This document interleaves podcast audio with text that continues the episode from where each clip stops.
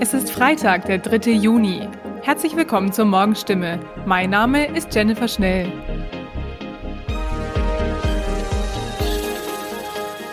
Und das sind heute unsere Themen. Start der Wissenschaftskonferenz Excite in Heilbronn. Audiwerk in Neckarsulm bekommt weitere E-Fahrzeuge. Und Heilbronner Volksfest beginnt schon Anfang Juli. Die Fachkonferenz Excite startete gestern in Heilbronn mit einem eigens gedichteten Lied, baden-württembergischer Prominenz und spürbarem internationalen Teamgeist. In einem Excite-Song auf Basis der Europahymne Ode an die Freude besingt ein Chor der Experimenter die Kernbotschaft der Konferenz. Sie lautet, wir erheben unsere Stimme für die Wissenschaft. Neben Wissenschaftsvermittlung stehen außerdem globale Themen im Mittelpunkt der Eröffnung. Frieden, Nachhaltigkeit und Einheit. Was haben Corona und der Klimawandel gemeinsam? fragt der baden-württembergische Ministerpräsident Winfried Kretschmann in seiner Begrüßungsrede per Videobotschaft. Die Gemeinsamkeit der beiden Herausforderungen erklärt er. Bei beiden Themen brauche es die Wissenschaft. Um Fakten und wissenschaftliche Erkenntnisse so verständlich zu kommunizieren, dass Verschwörungsmythen und Fake News Einhalt geboten werden kann, brauche man Netzwerke wie die Excite. Heilbronn bezeichnet der Ministerpräsident als eine der dynamischsten Städte Baden-Württembergs. Oberbürgermeister Harry Mergel lobt Heilbronns fortschreitende Transformation in eine Wissensstadt. Der Austausch innerhalb des internationalen Excite-Netzwerks, sagt er, mache die Welt zu einem besseren Ort. Die Excite-Geschäftsführerin freut sich in ihrer Rede, dass die Konferenz nun wieder vor Ort und persönlich stattfinden kann. Schließlich kommt die ukrainische Delegation bei der Eröffnungsfeier ausführlich zu Wort, um von ihren Wissenschaftsmuseen und der erschwerten Arbeit inmitten des Krieges in ihrem Land zu berichten. Das Exat-Netzwerk stehe hinter der Ukraine, ist währenddessen auf dem Bildschirm im Veranstaltungszelt zu lesen. Für die ukrainischen Gäste gibt es viele Solidaritätsbekundungen und Standing Ovations. Die Excite-Konferenz findet noch bis Samstag auf der Heilbronner Theresienwiese statt. Sie ist heute auch unser Thema des Tages. Weitere Artikel dazu finden Sie online auf stimme.de. Audi, mehr Elektroautos für Neckarsulm. Bei der Betriebsversammlung hat die Arbeitnehmerseite am Donnerstag weitere Elektroautos für den Standort gefordert. Nach Informationen unserer Zeitung fällt die Entscheidung über zwei mögliche Modelle aber erst Ende des Jahres. Bei der Planungsrunde des VW-Konzerns werden Investitionen und Werkbelegungen festgelegt. Unseren Recherchen zufolge handelt es sich dabei zum einen um eine Variante des künftigen A4 e-tron. Zum anderen soll Neckarsulm den Zuschlag für den elektrischen Nachfolger des Topmodells A8 erhalten. Sie würden Premium können, das Auto müsse zu ihnen, ohne Wenn und Aber, sagte der Betriebsratschef vor den rund 2000 Teilnehmern. Beide Modelle könnten ab 2026 vom Band rollen. Seit mehreren Jahren kämpft der Audi-Standort Neckarsulm mit einer sinkenden Auslastung. Das soll sich mit dem Anlauf der nächsten Generationen von A4 und A5 sowie A6 und A7 ab Ende 2023 ändern.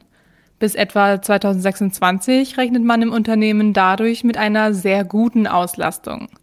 Das erste bereits bestätigte Auto für Neckarsulm, die zweite Generation des A6 e-tron, läuft erst 2031 an. Um die Lücke zwischen 2026 und 2031 zu schließen, müsse ein passendes E-Fahrzeug für den Standort eingeplant werden. Unseren Informationen zufolge soll bereits in wenigen Wochen entschieden werden, dass Neckarsulm eine eigene Batteriefertigung für E-Autos erhält. Entweder direkt im Werk oder in dessen unmittelbarer Nähe. Für neue Gebäude und Produktionsanlagen in Neckarsulm nimmt Audi in den kommenden Jahren einen dreistelligen Millionenbetrag in die Hand, etwa 500 bis 600 Millionen Euro.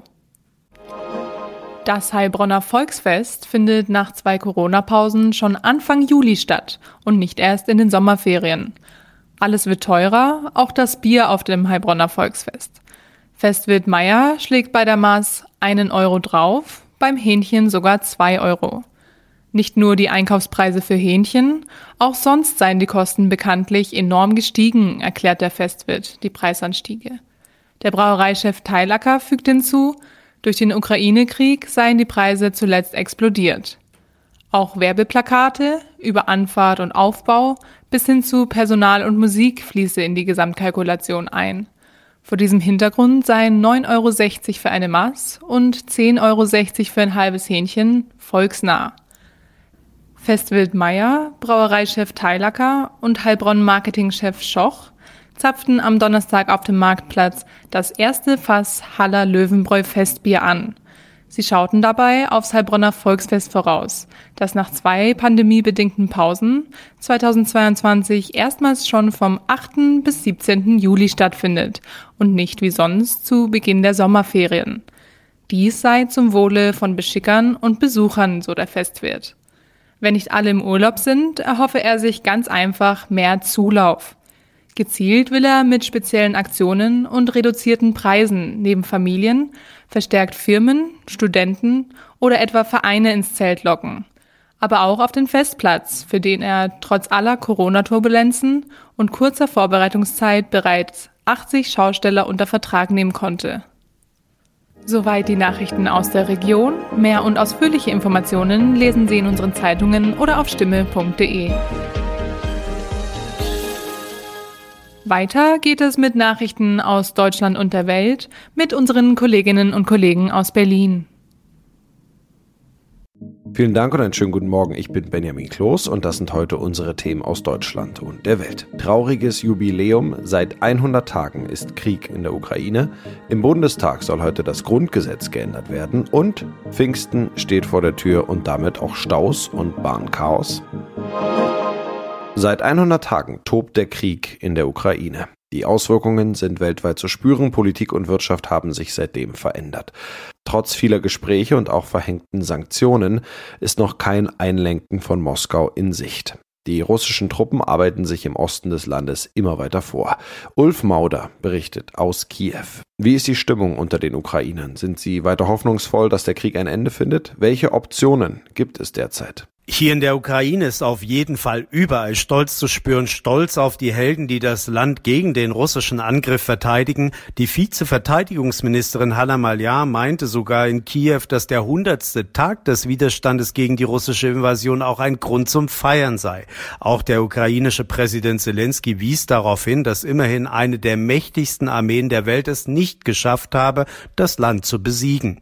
Der Kampfesmut kann aber natürlich nicht darüber hinwegtäuschen, dass es tausend Tausende Tote gibt und dass die Zerstörung durch diesen Krieg groß ist. Wie steht es um die Versorgungslage in der Ukraine selbst? In den umkämpften Gebieten im Osten der Ukraine weitet sich ganz klar die humanitäre Katastrophe aus. Es fehlt an Trinkwasser und Lebensmitteln, weil überall die Infrastruktur zerstört ist. Hilfsgüter kommen kaum noch an und auch die Flucht für Zivilisten ist angesichts teils blutiger Straßenkämpfe nicht möglich.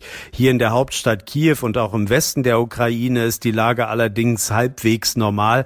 Auch Restaurants und Cafés sind geöffnet und es gibt überall Obst und Gemüse zu kaufen, auch weil jetzt im beginnenden Sommer alles reift. 100 Tage Krieg, vor allem der Osten des Landes, ist weiter unter Dauerbeschuss. Warum ist der Donbass für Russland so wichtig und wie ist die Lage vor Ort? Der Osten der Ukraine ist russischsprachig und die Beziehungen zu Russland waren immer sehr intensiv. Der Donbass mit seinen Kohlebergwerken, mit den Chemie- und Metallverarbeitenden Betrieben ist ein wichtiges Industriezentrum und in der Hafenstadt Mariupol liegt der wichtigste und größte Hafen des Asowschen Meeres.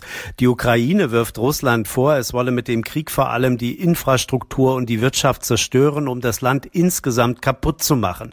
Die Zerstörungen sind in der Tat enorm, aber zum Beispiel die Großstädte Luhansk und Donetsk, wo pro-russische Separatisten das Sagen haben, sind als wichtige Ballungszentren immer noch intakt. Deutschland will nun ein Flugabwehrsystem und andere schwere Waffen aus Bundeswehrbeständen liefern.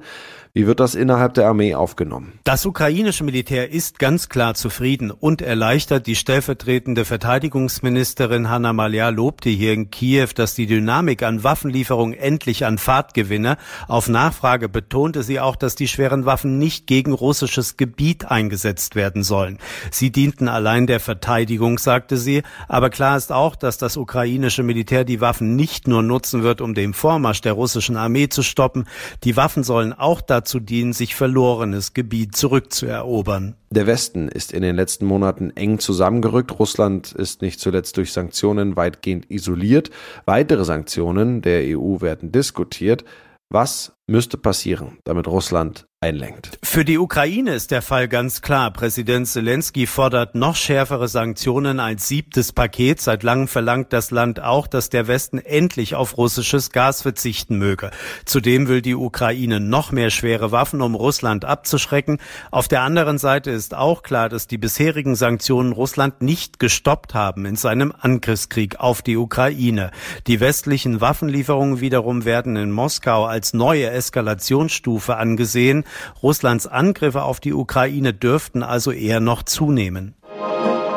Der Bundestag soll heute, an diesem Freitag, unter anderem den Weg für eine Grundgesetzänderung freimachen, um die Bundeswehr massiv aufzurüsten. Die notwendige Zweidrittelmehrheit für das 100 Milliarden Euro Sondervermögen gilt als sicher, weil sich Ampelkoalition und Union vorher geeinigt haben. Ronny Thorau berichtet aus Berlin. Es dürfte bei der Ampel ein paar Zweifler geben, weil einige nicht nur die Bundeswehr, sondern auch die Cyberabwehr oder den Zivilschutz aufstocken wollten. Doch wegen der Dramatik des Ukraine-Krieges werden manche Kritiker wohl zähneknirschend zustimmen und zusammen mit der Union dürfte die Zweidrittelmehrheit zusammenkommen. Der Großteil der 100 Milliarden soll die Luftstreitkräfte stärken, etwa mit Tarnkappenjets, Transporthubschraubern und bewaffneten Drohnen. Es geht aber auch um Dinge wie Munition, Funkgeräte oder Bekleidung.